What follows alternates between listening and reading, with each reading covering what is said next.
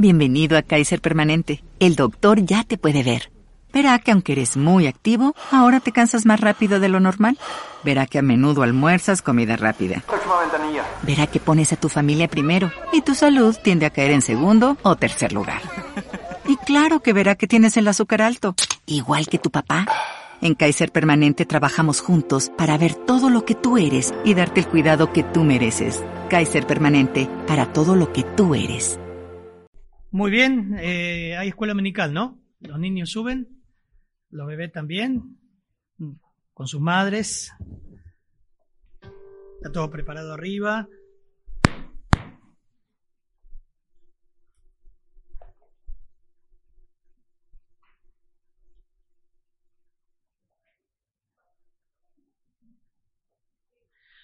Hoy vamos a ir en esta mañana, vamos a ir a Apocalipsis capítulo 13.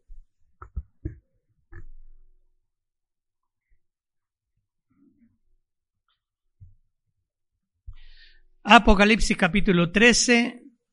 Mientras los niños van subiendo, vamos a dar lectura y vamos a orar. Dice, me paré sobre la arena del mar y vi subir del mar una bestia que tenía siete cabezas y diez cuernos, y en sus cuernos diez diademas, y sobre sus cabezas un nombre blasfemo. Y la bestia que vi era semejante a un leopardo, y sus pies como de oso y su boca como de león, su boca como boca de león, y el dragón le dio poder de su poder y su trono y grande autoridad. Vi una de sus cabezas como herida de muerte, pero su herida mortal fue sanada. Y se maravilló toda la tierra en pos de la bestia. Versículo 4 y adoraron al dragón que había dado autoridad a la bestia, y adoraron a la bestia, diciendo, ¿quién como la bestia? ¿Y quién podrá luchar contra ella? También se le dio boca que hablaba grandes cosas y blasfemias, y se le dio autoridad para actuar 42 meses, tres años y medio y abrió su boca en blasfemias contra Dios para blasfemar de su nombre, de su tabernáculo y de los que moran en el cielo.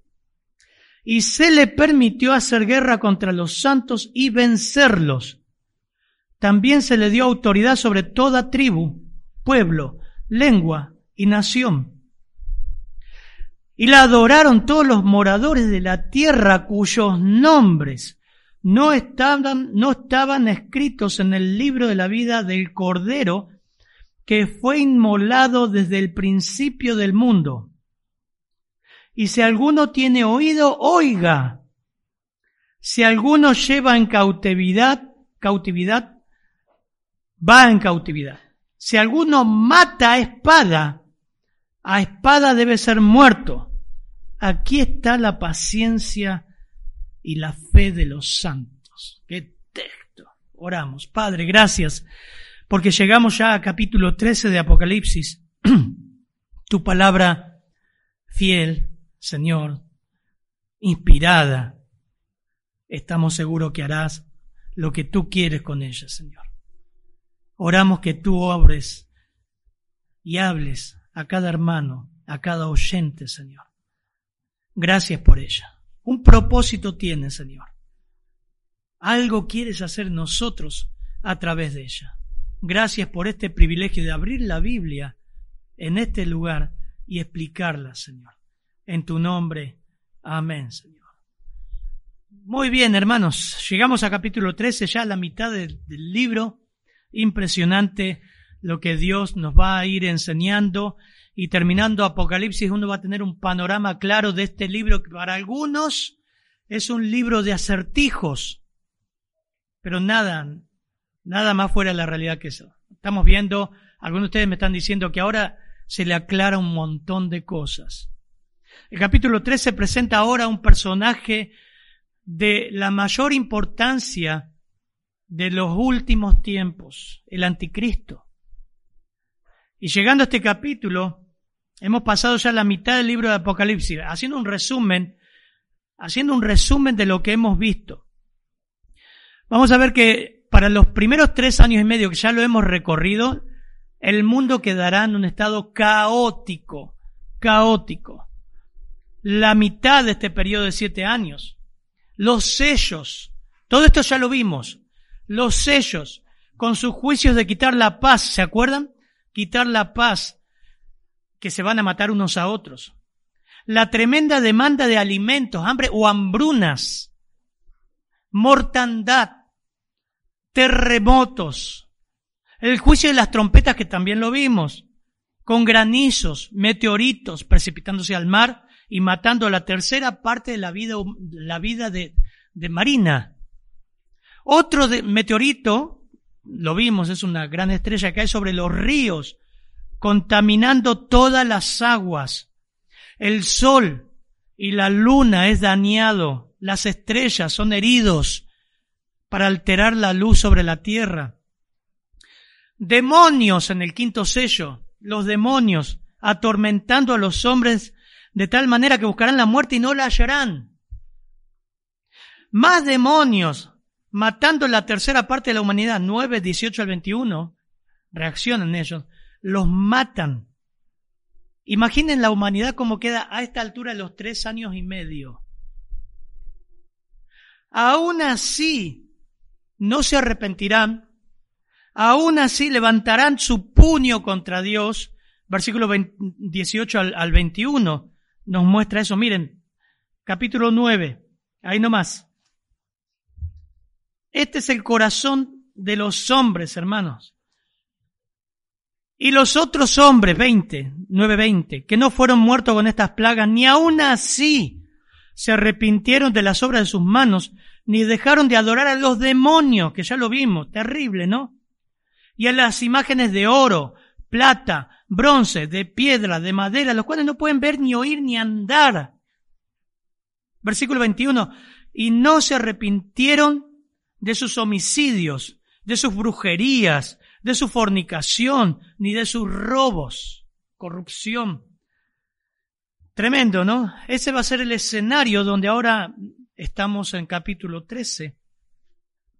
Y aparece y muestra el surgimiento de un líder como nunca jamás hubo en la, en la historia de la humanidad, querido y amado mundialmente. Será el último falso líder político y religioso. Será el último de una larga lista de gobernadores políticos. Y este capítulo va a describir de una forma asombrosa, capítulo 13, 1 al 10, vamos a ver hoy hasta el 1 al 10, eh, sobre este personaje, que no, no, no aparece solamente, por supuesto es el capítulo de la escritura que más lo describe, pero también está en 2 Tesalonicenses capítulo 2, versículo 5, haciendo recordar el apóstol Pablo en los tesalonicenses. Si no se acuerdan que cuando yo estaba todavía con ustedes les decía esto y ahora vosotros sabéis lo que lo detiene, a fin de que a su debido tiempo se manifieste. ¿Quién, quién me ayuda a leer hoy? ¿O faltó el que lee? Ah, está Ricardo, perfecto. Porque ya está en acción el, ministerio, el misterio de la iniquidad. Estoy leyendo segunda Tesalonicense capítulo 2, versículo 7.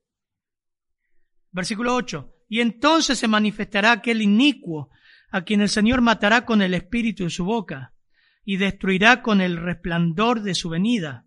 Inicuo cuyo advenimiento es por obra de Satanás, con gran poder y señales. O sea, ya la Biblia viene anunciándolo.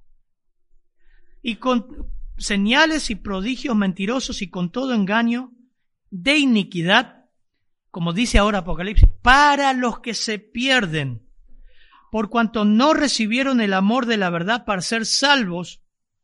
Interesante versículo 11, de Segunda Tesalonicenses capítulo 2. Por esto Dios les envía, porque no quisieron recibir el Evangelio, un poder engañoso. Es este que estamos viendo hoy. para que crean la mentira, a fin de que sean condenados todos los que no creyeron a la verdad y no obedecieron, dice otras versiones, sino que se complacieron en la injusticia. Versículo 20-21 del capítulo 9. Levantaron el puño contra Dios sabiendo, porque ellos mismos dirán, dirán en, ese tiempo, dice, condámonos de la furia del Cordero, saben que viene de Dios. Y aún así el hombre odiará a Dios viendo sus señales y sus juicios. Bueno, todo este capítulo, por, supuesto, es una, también es un fruto de que Satanás cae con una bronca, orge era la, la, la palabra acá en versículo 17 del capítulo 12, de la ira del dragón, cae con toda su fuerza, su veneno, a luchar contra la mujer, desaparecer la mujer y toda la descendencia de ella, y ahora lo vemos. Así que, hermanos, estos primeros diez capítulos, obviamente hubo una lista larga de anticristos. Primera de Juan 2.18 lo dice. Lista larga de anticristos a lo largo de toda la historia de la humanidad. Falsos cristos, falsos maestros, falsas religiones. Este va a ser inigualable. Y tenemos el privilegio como iglesia saber el futuro de lo que va a pasar en el mundo, como Noé anunciaba del diluvio, no le creyeron. El escenario se está preparando. No digo que ya está. Algo lo detiene, no sabemos qué lo detiene. Sí sabemos, es Dios. Dios. Algunos dicen es la iglesia, es el Espíritu Santo, es Dios. Dios detiene el ministerio, la aparición de este personaje y la actividad satánica. Pero llegará el punto que va a aparecer este líder mundial. Vamos a ver de dónde viene. Ricardo, ¿tenés versión de las Américas? No, ¿no? Bueno, léeme, por favor, versión Reina Valera 60, versículo 1. Me paré. Me paré sobre la arena del mar y vi subir del mar una bestia que tenía siete cabezas y diez cuernos, y en sus cuernos diez diademas, y sobre sus cabezas un nombre blasfemo. No sé si se escuchó bien, yo les voy a leer ahora interesante la versión Las Américas. La versión Las Américas, que ustedes van a, van a notar un gran cambio acá, que las Américas introduce tal cual está en el texto original. El dragón se paró sobre la arena del mar. ¿Ven? Cambia, miren el versículo 1 ahí. El dragón se paró en la arena del mar, sobre la arena del mar. Y vi que subía del mar una bestia que tenía diez cuernos y siete cabezas, y en sus cuernos había diez diademas, y sobre, y en sus cabezas había nombres blasfemos.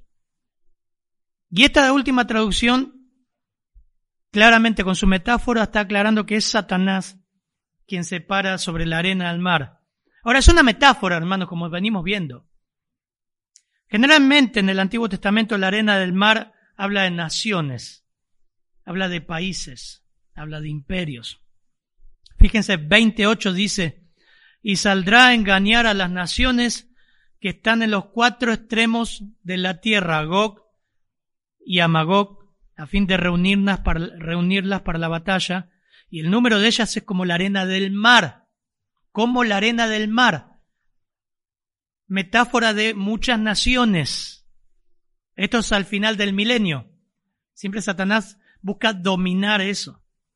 Y vi salir una bestia que tenía siete cabezas y diez cuernos. Tengo una mosquita que anda dando vueltas acá. Me voy a comer. Perdón. Ahí está, ya la maté. Diez, vi una bestia. La palabra bestia ahí es seirón y significa animal peligroso, bestia, fiero, víbora. Pero este término es para describir al anticristo. La bestia representa al anticristo como persona, pero también su imperio mundial. Todo su imperio. No, no se puede separar el imperio, la gobernabilidad que va a tener de la persona. Es como Hitler está ligado o estuvo ligado al Tercer Reich. Era Hitler. Bueno, el anticristo va a tener un imperio mundial, lo vamos a estar viendo. Así que Muchos dicen que es lo que pasa que la bestia surge de entre los gentiles. Es alguien que no es judío. No sabemos. No sabemos. Lo que sí sabemos que su raíz, por eso de dónde viene, de dónde viene, es satánica. Es Satanás que lo impulsa, es Satanás que lo levanta. Es el misterio de la iniquidad que ahí, como vimos ya, Dios deja que se desarrolle con toda su fuerza como juicio a la humanidad. Así que siete cabezas, dice, las siete cabezas y diez cuernos representan al imperio romano renacido, que también fue descrito en la cuarta bestia, como la cuarta bestia de Daniel, que también tenía diez cuernos. O sea, se complementa el Antiguo Testamento con esto, tal cual. No puedes separarlo. La bestia es el gobernante mundial, mientras que en Daniel 7 el dirigente global es un cuerno pequeño de la bestia.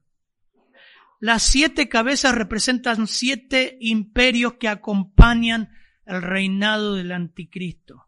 Las diez diademas o coronas reales indican auto, soberanía total, reinado total, total autoridad, que tendrá una total influencia sobre toda la humanidad. Interesante porque dice el versículo 1 que sus cabezas tenían diademas, no solamente diademas, finaliza el versículo 1, dice con un nombre blasfemo. Es interesante que estos reinos tendrán nombres blasfemos en contra de Dios. Se atribuirán, muchos monarcas y reinos hicieron eso, para blasfemar en contra de Dios.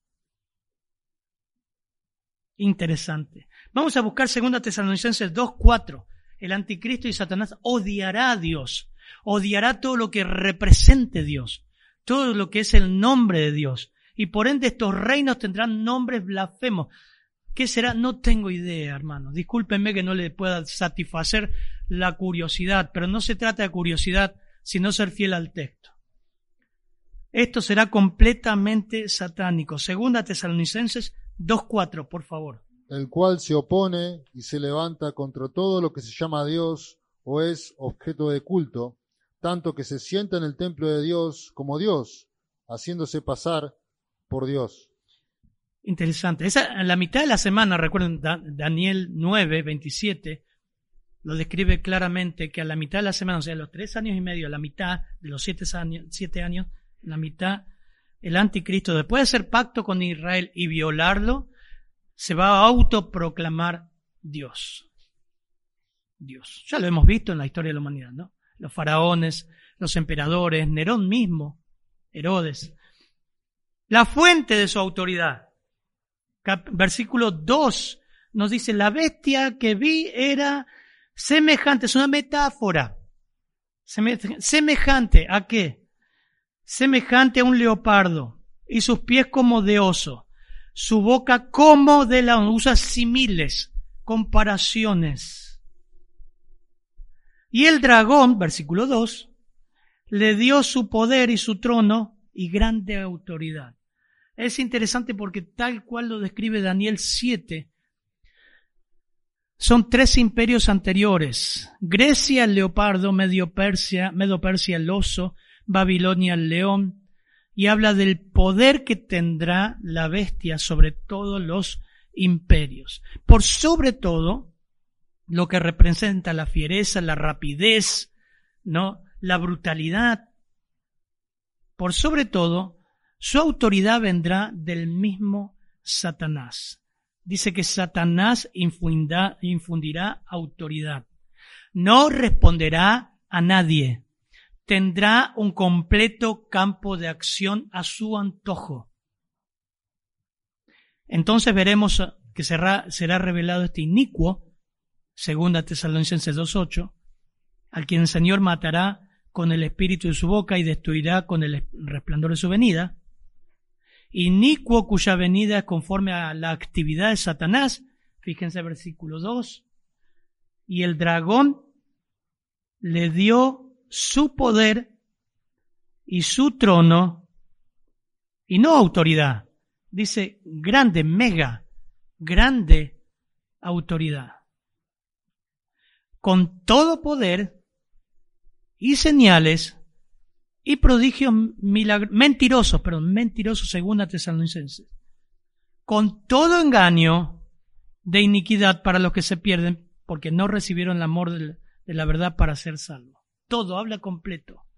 ¿Cómo, acá, está hablando el apóstol Pablo, acá está hablando el Señor a través de Juan. ¿Cómo la verdad se complementa, hermanos? Las escrituras se complementan y no se contradicen. Su autoridad será total. Ahora, yo sé que nosotros nos podemos a pensar, ¿cómo puede? Porque hubo muchos imperios a lo largo de la historia de la humanidad.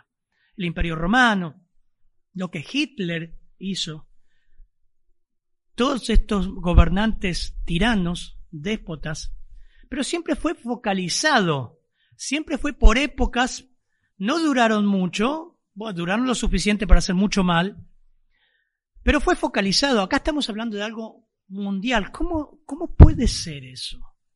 ¿Cómo puede ser que el mundo no se dé cuenta? Parece algo increíble alcanzar tamaña dimensión del poder que tendrá esta persona, porque será una persona influyendo sobre la humanidad toda. Acá yo noté algo de la historia. Generalmente, dice un comentarista, los dictadores logran el control cuando la sociedad está vulnerable o desesperanzada o hundida en problemas. Ellos le prometen soluciones a sus problemas. Alguna se entiende, ¿no? No pasa acá cada cuatro años. Te van a solucionar todo. Todos mienten. Son todos mentirosos. ¿No? Confiamos en el Señor que es nuestro proveedor. Pero ha pasado a nivel mundial eso. Y los políticos y estos déspotas aprovechan cuando una sociedad está vulnerable. Hitler, por ejemplo, aprovechó los graves problemas económicos y políticos de Alemania después de la Primera Guerra Mundial. Le prometió poderío, que ya no iba a ser más pisoteada, riqueza. Muchas personas creyeron, creyeron a sus promesas, a sus mensajes. Lo ovacionaron como un dios. ¿Se acuerdan? ¿No vieron la historia Googleen ahí, busquen la historia del Tercer Reich. ¿Cómo influyó en las escuelas, en los hogares? Lo saludaban como un, como un dios. El partido nazi se hizo tan fuerte que Hitler fue designado canciller de Alemania. Tuvo un poder absoluto y el resto de la historia ya lo conocemos. Pero el tipo aprovechó a una Alemania totalmente despojada y vulnerable y la gente lo siguió. Hermanos, por eso fue la introducción. El anticristo surge cuando una humanidad está completamente vulnerable y va a tomar su total poder a los tres años y medio, donde la humanidad está totalmente desesperanzada. Y va a ser muy, muy, muy fácil poner la humanidad contra Dios porque ellos mismos están enojados contra Dios. ¿Se entiende, hermanos? Cuando ocurre una tragedia en nuestro medio, en nuestro mundo actual, ¿qué es lo que hace la gente? Poca es la que busca a Dios. Y no hay nadie que busque a Dios, dice la Biblia. Pero generalmente se enojan contra Dios. ¿Cómo un Dios amoroso permite que esta persona sufra así? ¿Cómo Dios permitió esta guerra? ¿Cómo permitió lo de Ucrania? ¿Cómo permitió la tragedia? ¿Cómo permitió el suicidio de esta persona? ¿Cómo permitió que mi hijo sufra? Y está la voz de la esposa de Lot, ¿no? Maldice a Dios y muérete. La gente es así. Entonces, será un instrumento interesante. Miren, versículo 11, segunda Tesalonicenses 2, dice, Dios les enviará un poder engañoso. Yo estaba en este paralelo al estudiar, digo, es interesante porque el versículo 2 dice que Satanás, el dragón, le dará su poder, su trono y su grande autoridad. ¿Ok? Estoy leyendo el versículo 2. Pero versículo 11 de Segunda Tesalonicenses 2 dice, Dios les enviará un poder engañoso. O sea que Dios usará eh, a Satanás y al anticristo para juzgar a una humanidad impenitente. Interesante, interesante. Dios estará juzgando a una humanidad totalmente impenitente, lo mismo que Romanos capítulo 1, que nos muestra que Dios les entregó a sus pasiones vergonzosas porque cambiaron la gloria de Dios, profesando ser sabios y ser necios, los entregó a una mente completamente reprobada. Romanos 1. Entonces, Dios mandará un líder político, como nunca hubo, guiado por Satanás, para que la gente crea su mentira como juicio. Hermano, ¿sabes qué es? Esto es terrible la verdad que encierra esto. Porque si no crees en Cristo y seguís rechazando a Cristo, Dios va a entregarte a que disfrutes los placeres de tu pecado y mueras en ellos. Y que creas cualquier mentira que anda dando vuelta por ahí. Estoy hablando de la persona que todavía no se entregó, no creyó en Cristo, no se arrepintió de sus pecados y juega con Dios. Juega con Dios. Y estás viendo esto quizás. Y ustedes que están viendo esto y escuchando, animarle a que se conviertan a Cristo nuestros familiares y las personas. Porque no hay peor juicio que Dios les deje hacer lo que ellos quieren. Y entre paréntesis, para nosotros también, no hay peor cosa que el Señor deje que nosotros hagamos nuestra voluntad. Horrible. Por eso Pablo dice que la voluntad de Dios es buena, agradable y perfecta. Esta semana leía una nota, ¿no? Salir de la voluntad de Dios es dar un paso al vacío. Lewis decía eso. Es saltar al vacío.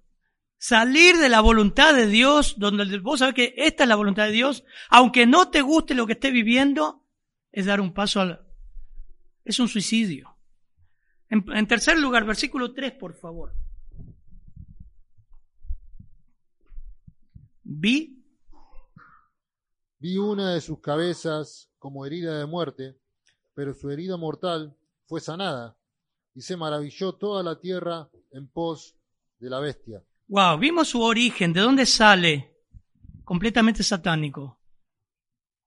Y va a todas las naciones, va a tomar todas las naciones, va a tomar autoridad sobre todas las naciones.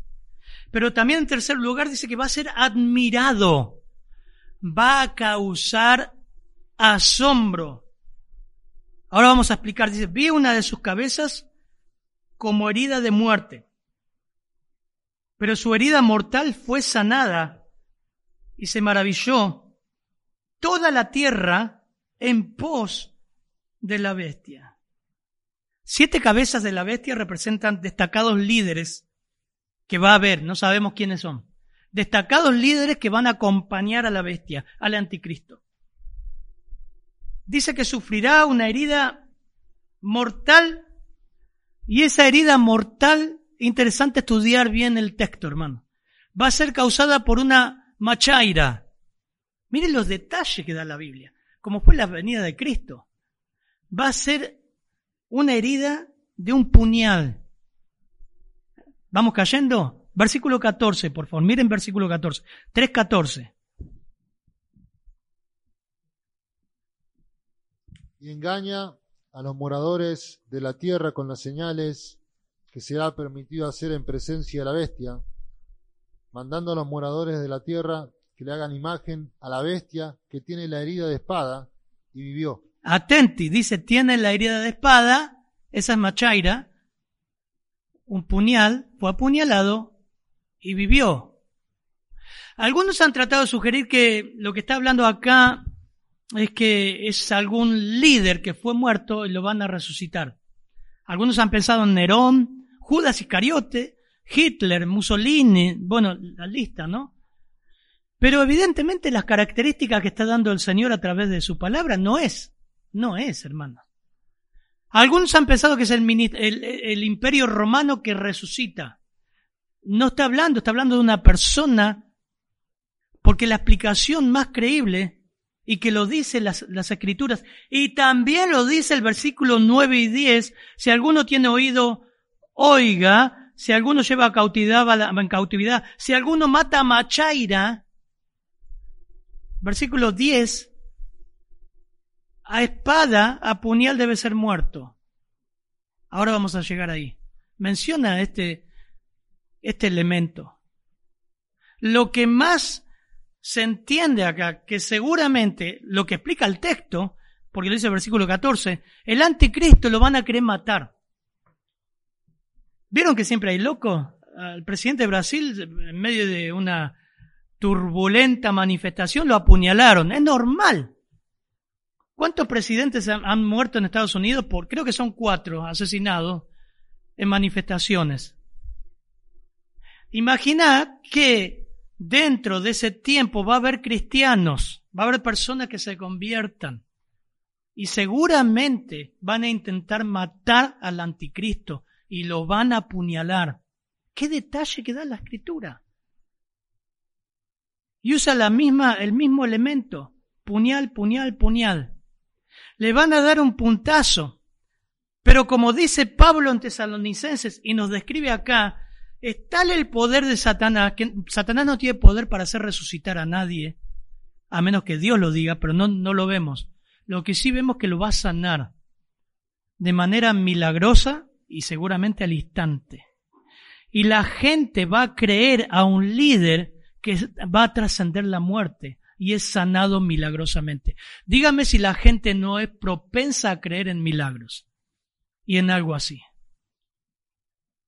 Así que hasta este detalle nos muestra la escritura que esto va a causar asombro, todo digitado por Satanás, porque esto va a llevar a que la gente lo adore. Y la gente le encanta creer en milagros.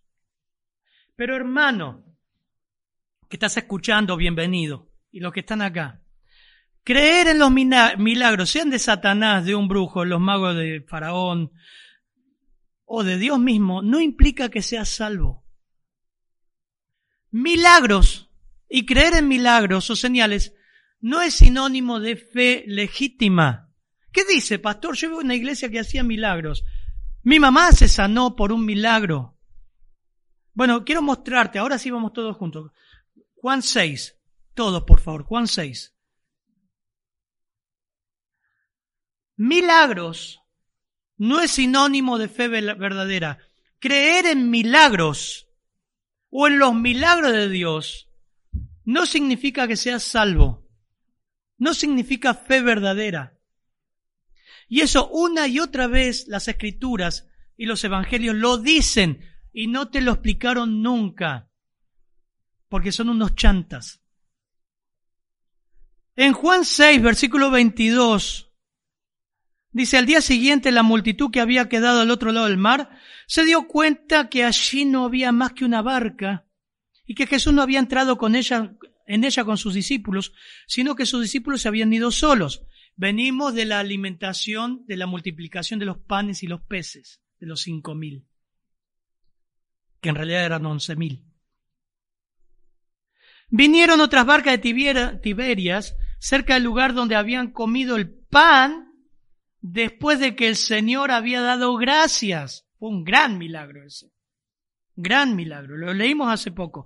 Por tanto, cuando la gente vio a Jesús que no estaba allí, ni tampoco sus discípulos, subieron a las barcas y se fueron a Capernaum buscando a Jesús. 6.25. Cuando le hallaron al otro lado del mar, le dijeron, Rabí. Vieron son creyentes. Ven que dice, Rabí, maestro. No, hermano. Por más que diga Señor, Señor, no todo el que dice Señor, Señor, entra en el reino de los cielos. ¿Cuándo llegaste acá? Jesús le respondió, miren lo que le respondió. Miren, miren eso, versículo 26. De cierto, de cierto les digo, me buscan no porque hayan visto las señales, sino porque han comido los panes y se saciaron. Y más aclara, trabajen no por el alimento que perece, sino por el alimento que permanece para vida eterna. El Señor está usando metáforas, el cual el Hijo del Hombre os dará, a que, porque a, este es a quien el Padre, Dios, ha marcado con su sello. Entonces le dijeron, ¿qué debemos hacer? Hacer para poner en práctica. Ellos creían que eran salvos por poner en práctica las obras de Dios te aclaro que estás viendo esto. No es por obras, para que nadie se gloríe. Entonces el Señor le responde. Respondió Jesús y le dijo, versículo 29, esta es la obra de Dios, que creáis en que Él ha enviado, en el que Él ha enviado. Entonces le dijeron, miren cómo se dieron vuelta enseguida. ¿Qué tú haces? ¿Qué pues haces tú como señal para que veamos si creamos? ¿Qué obra haces? A ver, hacenos algún milagro para que creamos. Así era Israel, ¿no? Nuestros padres comieron el maná en el desierto, como está escrito. Dios les dio a comer el pan del cielo. Entonces Jesús le dijo, en verdad, en verdad os digo, no es Moisés el que os, ha dado el pan del cielo, sino que es mi Padre que os da el verdadero pan del cielo. Metáfora, Él es el pan del cielo. Porque el pan de Dios es el que baja del cielo y da vida al mundo. Entonces le dijeron, bueno, danos siempre ese pan.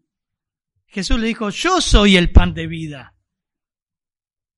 El que viene a mí no tendrá hambre. Y el que cree en mí no tendrá sed. Miren lo que dice el 36. Ricardo, por favor. 6.36. Mas os he dicho que aunque me habéis visto, no creéis. Hermano, ¿te das cuenta que los milagros no te hacen una fe verdadera? ¿Qué milagro había hecho el Señor? Y él dice, ustedes no creen igual. Por más que vieron el milagro, no creen.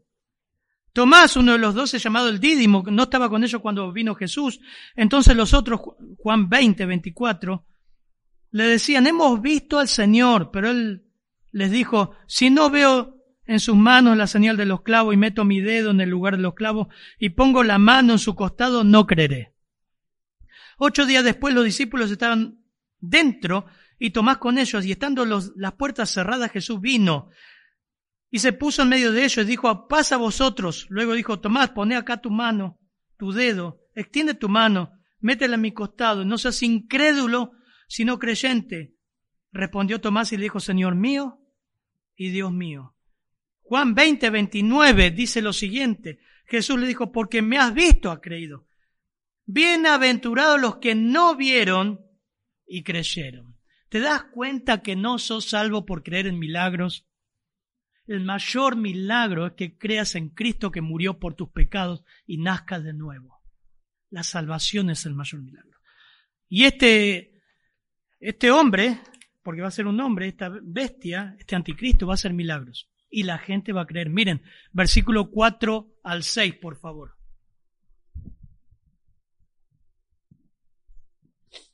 Y adoraron al dragón que había dado autoridad a la bestia, y adoraron a la bestia, diciendo, ¿quién como la bestia? ¿Y quién podrá luchar contra ella?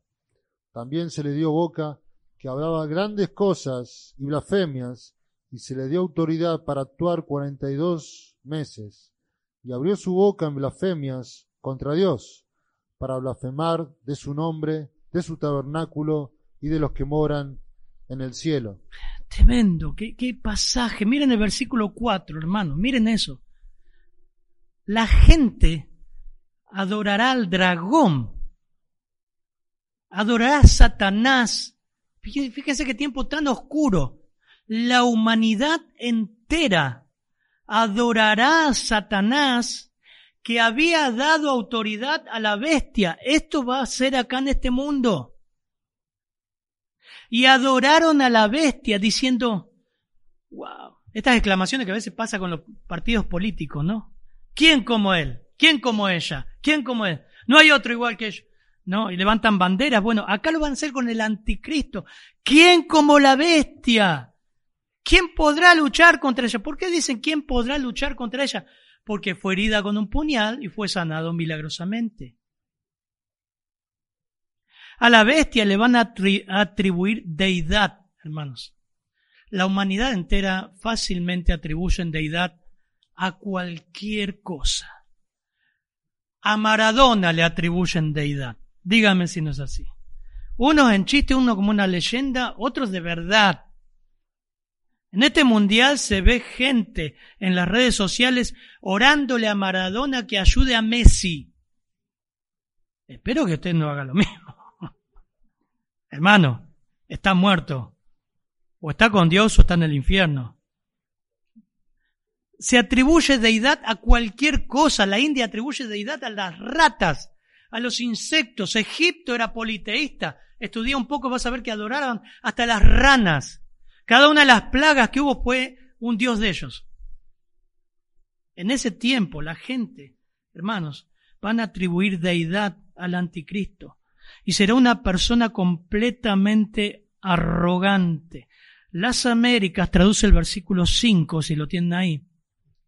Reina Valera dice, también se le dio boca que hablaba grandes cosas y blasfemias. Las Américas traduce, se le dio una boca que hablaba palabras arrogantes y blasfemias. Era un tipo completamente arrogante, hablando blasfemias. O sea, contra Dios, contra su pueblo, contra los redimidos, contra los ángeles, contra el cielo mismo. Y abrió su boca, versículo 6, en blasfemia contra Dios para blasfemar. Y la, la gente lo va a escuchar y lo va a aplaudir. Y lo va a adorar, hermanos. Va a hablar un montón de barbaridades y sandeces y la, para la gente va a ser un Dios Imagínate los creyentes que estén en ese tiempo. No es difícil de creer porque el mismo hombre, nosotros mismos somos así. Salmo 73 muestra a Asaf que tuvo envidia de los pecadores viendo la prosperidad de ellos, ¿se acuerdan?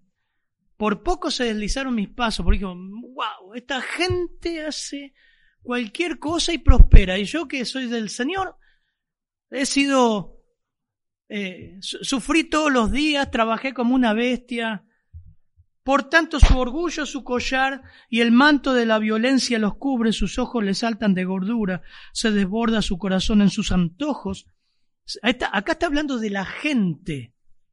Se mofan y hablan con verdad, hablan de opresión, hablan desde su encumbrada, como dijimos, ¿no? Arrogantes, posición, contra el cielo han puesto su boca y su lengua pasea la tierra. Tremendo. Asaf tuvo envidia de eso, ¿no? Los fariseos hicieron lo mismo. Mateo 12:34 dice, camada de víboras, ¿cómo podéis hablar cosas buenas siendo malos? Porque de la abundancia del corazón habla la boca. El hombre bueno de su buen tesoro saca cosas buenas, y el hombre malo de su mal tesoro saca cosas malas. Ahora escuchá, si alguna vez tomaste la, la palabra de Dios tan livianamente, el nombre de Dios, y hablas cualquier cosa sin pensar que Dios está escuchando, aún como cristianos. Hablamos cosas y digo, wow, Dios me va a pedir cuenta también de lo que hablo. Yo os digo que de toda palabra que hablen los hombres, Mateo 12, 36, darán cuenta de ella en el día del juicio porque por tus palabras serás justificado y por tus palabras serás condenado. MacArthur me encanta porque explica ese versículo y a mí me pegó, hermano. Capítulo 12, versículo 34. Dice, toda palabra ociosa, traduce la Reina Valera 60. El pecado aparentemente más insignificante, incluso un desliz de la lengua, tiene el potencial completo de todo el mal del infierno. Santiago 3:6. Ninguna infracción contra la santidad de Dios es por consiguiente una cosa de broma. Y cada persona finalmente dará cuenta de cada pequeña indiscreción. Mateo 12 habla de la blasfemia contra el Espíritu Santo. Atribuyeron a, al diablo, al Dios del estiércol, las obras de Cristo. ¿Se acuerdan que lo predicamos? No hay mejor indicación de un árbol malo que el mal fruto que produce. Las serpientes venenosas eran conocidas por su boca venenosa, revelaba su malvado corazón. Cada persona es juzgada por sus palabras, porque éstas revelan el estado del corazón. Y el estado del corazón de este hombre es completamente satánico y la gente le va a creer y lo va a adorar sin importar lo que dicen. Hermano, como Asaf, Asaf era creyente, no te deslices a escuchar cualquier verdura y cualquier cosa que indigna a Dios. Cierro paréntesis. Cuidado, no solamente hablar es malo, sino despertar nuestros oídos también es malo. Quinto lugar, versículos 7 y 8, por favor. Su poder mundial. Miren lo que va a pasar. Y se le permitió hacer guerra contra los santos y vencerlos. También se le dio autoridad sobre toda tribu, pueblo, lengua y nación, y la adoraron todos los moradores de la tierra, cuyos nombres no estaban escritos en el libro de la vida del Cordero, que fue inmolado desde el principio del mundo. Interesante porque el versículo 7 nos, nos dice que Satanás, a través de la bestia, alcanzará la autoridad sobre todo, ahí lo, lo aclara siempre la Biblia cuando habla de, de, algo mundial, tribu, pueblo, lengua, nación, todo lugar va a ejercer su influencia y su dominio, pero comienza diciendo que va a subyugar, va a vencer a los santos y los va a vencer. Apocalipsis 12 terminamos viendo que la serpiente, que el, que el dragón comienza a perseguir a la descendencia de la mujer. Los va a matar. Va a asesinar al pueblo de Dios en una escala como nunca, nunca, nunca hubo antes. A nivel mundial van a morir todos aquellos que crean en Cristo. Qué privilegio que tenemos. Eso va junto con Apocalipsis 6. Cuando el Cordero abrió el quinto sello, vi, de, sello, vi debajo del altar las almas que habían sido muertos a causa de la palabra de Dios y del testimonio que habían mantenido. La causa es la palabra de Dios y el testimonio que mantuvieron. Clamaban a gran voz diciendo, Señor, ¿hasta cuándo? ¿Hasta cuándo, Señor Santo y verdadero, esperarás para juzgar y vengar nuestra sangre de los que moran en la tierra? Y ahí se cumple Mateo 24, el Hijo entregará al Padre, el Padre entregará al Hijo. La misma familia entregará a los creyentes a morir a las autoridades. Tremendo. Pero ellos habían mantenido, habían sostenido como posesión, habían estimado, habían conservado, habían guardado. Era su necesidad, era tener, era sostener el testimonio del Evangelio. Y van a morir por eso. Creyentes verdaderos que van a mantener el, el, el Evangelio, van, que, que mantienen una relación con Cristo, van a morir. Qué privilegio que tenemos. Y vos estás acá y estás pensando en el partido del martes. Y pasan personas y no le compartimos de Cristo. Hace calor afuera. Mira qué privilegio que tenemos. Estamos acá, disfrutando de la palabra de Dios. Vamos a casa, comemos, compartimos con la familia. Esta gente va a estar huyendo porque su propia familia lo va a entregar para matar por ser cristiano. Se le concedió hacer guerra contra los santos y vencerlos a nivel mundial. Los van a matar. Siempre digo, ¿no? Y a nosotros nos tienen que matar para que hablemos. Pero hoy no vine porque la verdad que hace mucho calor para salir. Finaliza el versículo 7 con que le dio autoridad, exo, exousia, y significa fuerza, capacidad, competencia, maestría, potentado, símbolo de control, todo eso significa esa palabra, influencia delegada, autoridad, derecho, dueño, jurisdicción, libertad, poder, potencia, potestad, Satanás va a gobernar todo, todo, todo el mundo. Ahora hay una excepción, porque lo adorarán los que moran en la tierra y cuyos nombres no han sido escritos desde la fundación del mundo en el libro de la vida del Cordero que fue inmolado. O sea que los cristianos en ese tiempo no lo van a adorar, como vamos a ver el domingo que la próxima predicación. Los que los van a adorar son los que van a estar condenados, no elegidos y condenados desde la antes, antes de la fundación del mundo. Las personas que rechazaron a Cristo.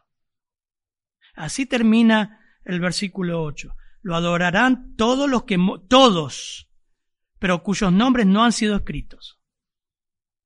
Y termina el último. Termina con un llamado, hermano. Si alguno tiene oído, dice, oiga. Si alguno lleva en cautividad va en cautividad. Si alguno mata a espada, a espada debe ser muerto. Aquí está la paciencia y la fe de los santos. Si alguno tiene oído, oiga, aparece 15 veces en el Nuevo Testamento. Pero si ustedes ven Apocalipsis 2 al 3, interesante, no se duerman, escuchen, ¿eh? Porque pueden dicen, ¿cómo, qué es lo que dijo al final? La pregunta es, ¿dónde está la iglesia ahora acá? Acá hay otra evidencia que la iglesia no está. ¿Dónde aparece, si alguno tiene oído, oiga lo que el Espíritu dice a qué? ¿Dónde aparece eso? Capítulo 2 al 3. ¿Por qué no aparece acá la palabra iglesia como apareció tantas veces en el capítulo 2 al 3? Porque no está. Entonces, ¿quiénes son estos que van a morir? ¿Quiénes son estos que tienen que escuchar? Y si alguno tiene oído, oiga. Y no dice lo que el Espíritu dice en la iglesia. No está. Miren, hermanos, hay distintas posiciones escatológicas. Hay hermanos queridos que se han ido y le hemos pedido por favor que se retiren de nuestra congregación hace muchos años porque tenían otra escatología. No son nuestros enemigos, son nuestros hermanos, pero la posición escatológica y amilenialista es completamente diferente a lo que estamos viendo en la escritura. Te cambia todo. Todo cambia. Toda la interpretación de la escritura, de Israel, de la iglesia, de esto. La iglesia está en la tribulación, la. Retorces, tenés que retorcer mucho los textos para decir, acá está la iglesia. No la nombra. Filipenses 3.10, busquen Filipenses 3.10. ¿Qué hace con este versículo? Por eso te digo, para ser miembro de nuestra iglesia tenés que tener la misma catología. Respeto a las iglesias que mantienen su... pueden tener distintas escatologías dentro de su congregación. Para mí trae conflicto. Yo lo, nosotros acá lo vivimos. No yo, la iglesia. La iglesia no es mía, la, la iglesia de Cristo. Lo vivimos. Pero Filipenses 3.10 dice, porque has guardado la palabra de mi perseverancia a Filadelfia, pero recuerden que cada uno de estos llamados, estas promesas, era la iglesia en general. Yo también te guardaré de la hora de la prueba. ¿Qué prueba? Y la que todos pasamos, pastor, la enfermedad. No está hablando de tu prueba personal. Coma. Esa hora que ha de venir sobre parte del mundo, sobre todo el mundo, para probar a los que habitan sobre la tierra. Te guardaré. La palabra ahí significa que sacar fuera. Otra evidencia que el Señor sacará su iglesia. ¿En qué momento? No tengo la menor idea. Dios sacará su iglesia antes que aparezca este personaje siniestro. Entonces, aquellos que están viviendo al final de los tiempos, porque el Señor va a seguir dando el Evangelio, va a seguir su gracia dando el Evangelio, lo hemos visto, 144 mil ángeles, las personas van a estar compartiendo el Evangelio, van a morir a causa de eso. Está hablando de personas que al final de los tiempos van a creer el Evangelio. Y el Espíritu Santo seguirá convenciendo de pecado, justicia y juicio. La diferencia es que la iglesia ya no está ahí, está en el cielo. Lo vamos a ver ahora más adelante. Pero aquí le dice una preciosa exhortación. Si algunos llevan cautividad, es como un proverbio que hace el autor. Va en cautividad, si alguno mata a espada, a espada de ser muerto. O sea, está hablando, hermanos, los que estén ahí terminando ahora, no se rebelen. No te rebeles. No te rebeles contra el anticristo. Mete tu puñal. Ahí usa la palabra puñal, machaira. Interesante, ¿no? Por eso creo que el anticristo va a ser muerto por algún grupo que va a querer, ¿quién no? Así como han surgido los antivacunas, los celotes en el tiempo bíblico, ¿no? Va a haber seguramente un movimiento de personas que va a querer matar al anticristo, que se va a presentar. Y la Biblia lo muestra. Todo lo que va a acontecer en esos tres, siete años y más tres años y medio es el reloj de Dios y es la voluntad de Dios. Dios lo digitó, Dios puso a ese anticristo ahí para juzgar a la humanidad. Así que acá está la paciencia y la fe de los santos. Si alguno, si vos matás a espada, si te defendés, vas a ser muerto. Igual vas a ser muerto por causa del Evangelio. O sea, sí o sí el cristiano va a tener una sentencia de muerte. Pero lo que el Señor manda ahí es no te rebeles, porque es mi tiempo donde va a usar a Satanás para juzgar a la humanidad. Y usted dice, ¿cómo puede ser, pastor, esto? O sea, esta gente se va a entregar. Así fue con la iglesia primitiva. Así fue con Herodes. Y la palabra que usa ahí para paciencia es upomone, significa resistencia, aguante alegre, constancia, constancia, paciencia. El Señor dijo, Juan 16, 32, mirad, la hora viene y ya ha llegado en que seréis esparcidos cada uno por su lado. Me dejaré solo. Sin embargo, no estoy solo porque el Padre está conmigo. Estas cosas os he hablado para que en mí tengáis paz. En el mundo tendréis aflicción, tribulación. Confiad, yo he vencido al mundo. Mateo 10, 21, el hermano entregará la muerte al hermano, el padre al hijo, los hijos se levantarán contra los padres, le causarán la muerte. Y seréis odiados por causa de mi nombre, pero el que persevere hasta el fin será salvo. ¿Escucharon eso? Está hablando de ahí. Perseverancia. Perseverancia, si bien va a marcar la, la evidencia de salvación, porque esa persona va a morir por Cristo, va a morir por el Evangelio, también es nuestra perseverancia hoy. En la parábola del sembrador dice que la semilla, la semilla en la buena tierra, son los que han oído la palabra con corazón recto y bueno y retienen, dan fruto con perseverancia. Hermano, terminando, dice, acá está la paciencia, la perseverancia y la fe de los santos. Dios usa el sufrimiento para pulir nuestra fe. Siempre lo hizo. Y lo va a hacer ahí. Ahí, va a ser una evidencia de salvación. Hoy también.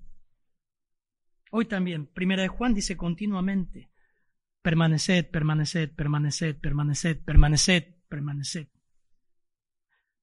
Así que seguramente Dios, ahora que llegaste al Señor, a estudiar la palabra de Dios, constante, bien, los chicos, por ejemplo, hacen un gran sacrificio en venir a escuchar las escrituras. Decís, bueno, por fin encontré una iglesia donde puedo estudiar la Biblia. Te pasa de todo. Dígame si no es así. Sufrimientos, pruebas. Pero ¿qué pasa, Señor? Dios está probando tu fe. Esta es la perseverancia de los santos. Seguir, seguir, seguir al Señor. Sigo por el Señor. No nos matan hoy, gracias a Dios, ¿no? En aquel tiempo van a morir, Hoy el verdadero cristiano también se reconoce por seguir a pesar de. Por eso me encantó, me encantó esta frase, salir de la voluntad de Dios más si yo largo todo. Estoy desanimado, desde que voy a la iglesia me pasa de todo. Es dar un paso a la nada. Por último, juntos, un último versículo, Eclesiastés 7:14. Nos ponemos de pie y oramos juntos. Eclesiastés 7:14. Eclesiastés 7:14. Ricardo, por favor, bien fuerte lo lee.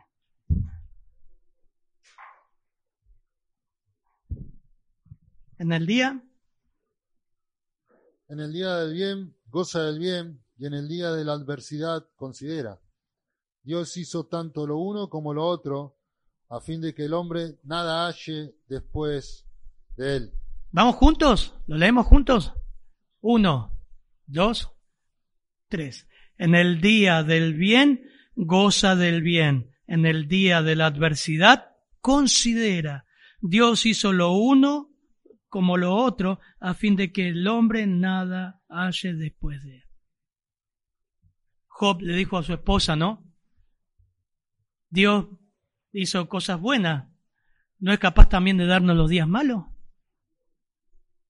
Y dice que en, ningún, en ninguna de sus acciones y sus dichos pecó Job contra Dios. Padre, gracias por tu palabra. Gracias, Señor, por lo que hemos aprendido. Es un tesoro, Señor, atesorar todo esto. Estamos teniendo el privilegio de ver lo que va a ocurrir en este mundo, pero también valorar la gran salvación y privilegios que tenemos en Cristo Jesús. Somos ricos, somos ricos, Señor. Gracias, Señor. En tu nombre, amén, Padre. Bienvenido a Kaiser Permanente. El doctor ya te puede ver. Verá que aunque eres muy activo, ahora te cansas más rápido de lo normal.